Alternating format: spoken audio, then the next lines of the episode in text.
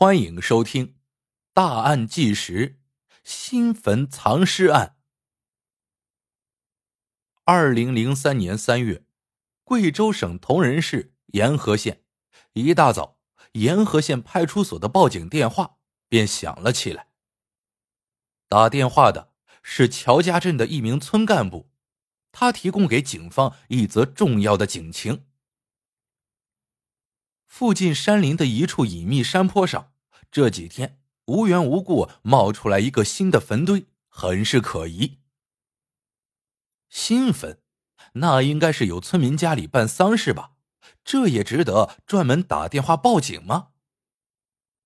如果你清楚当地的风俗习惯，便不会有此一说。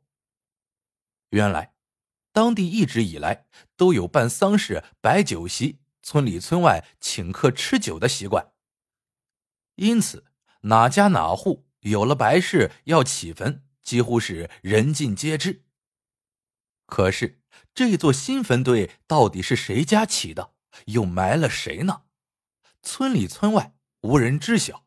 面对这起报案，警方也不敢怠慢。一开始，大家猜测会不会是有外来人员到深山里盗墓。这些盗墓贼在挖掘盗洞的时候，就会垒起土堆，乍一看像一个个坟堆。不过，来到现场的警方很快否定了这个想法。眼前的这个新坟堆周边并未发现盗洞，这似乎真的是一座埋尸的坟墓。为了不损坏坟堆里面的可疑物体，警方决定徒手挖坟。随后，坟堆上的泥土被一点点缓缓扒掉。等等，有发现！有人大喊了一声，一只人手赫然出现在泥土之内。果然有情况，这座新坟里面有古怪。没过一会儿，坟头被完全扒开，大家对眼前看到的一幕彻底震惊了：一具双手被捆绑。蜷缩成一团的男尸，没有棺材，没有覆盖物，就这样被直接掩埋在坟堆之中。有命案发生了。在男尸的身下，警方又刨出了两根木棒和缠绕在一起的绳子，这东西应该是搬运尸体时所用的工具。警方判断，抬尸的人至少有两人。法医对死者进行了进一步的尸检，得出了更为清晰直接的信息，而这些都表明死者死亡之前遭受了巨大的痛苦。首先，死者的头部有很深的伤口，造成重度的颅内损伤，这也是直接死亡的原因。其次，死者虽然双手被捆绑，但是从外表观察。双手已经是断裂骨折，呈现出怪异的弯曲状。不过，法医推测这是在死者死亡之后造成。第三，死者的双脚也有断裂，从断面观察，这个创伤是死者活着时造成的。也就是说，凶手先是砍断了死者的双脚，又击打他的头部，死者死亡之后。凶手仍然不解气，要用利器砍断其双手。如此凶残的作案手法，他们之间到底有什么深仇大恨呢？法医根据尸体腐烂程度推测，其死亡时间在七到十五天之内。案发的那个小村庄地理位置非常偏僻，民风也相当淳朴，怎么会发生这么惨烈的刑事案件呢？好在死者的面部还能看得清楚，经过村民辨认后，死者的身份很快被确认，本村村民杨老三。案件虽说开头有些惊悚，不过侦破还算顺利。既然死者是谁弄清楚了，凶手是谁还会远吗？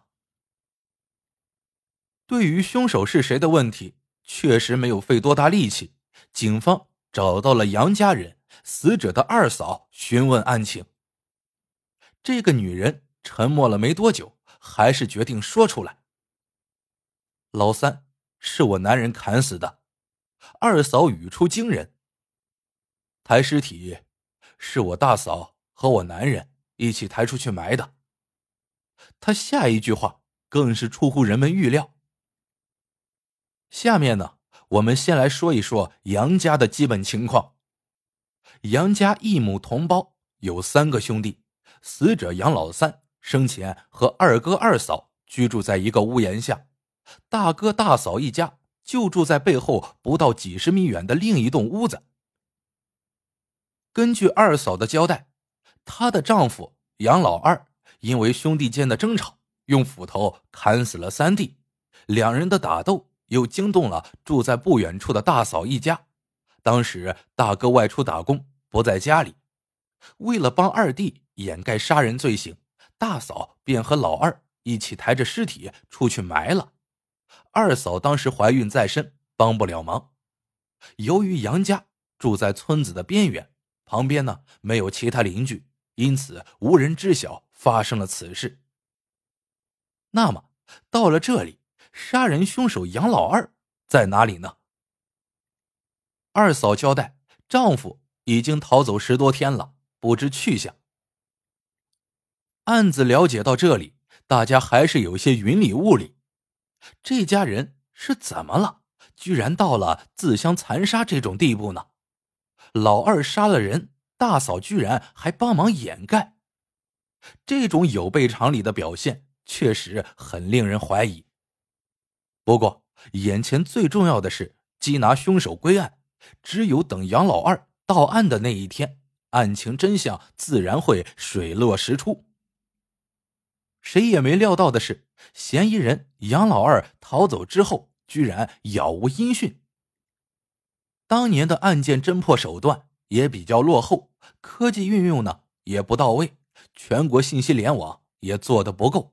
总之，多种因素作用之下，整整十八年过去，杀人犯杨老二还是人间蒸发的状态。贵州警方也不会想到，十八年后，凶手会以另外一种出人意料的方式出现。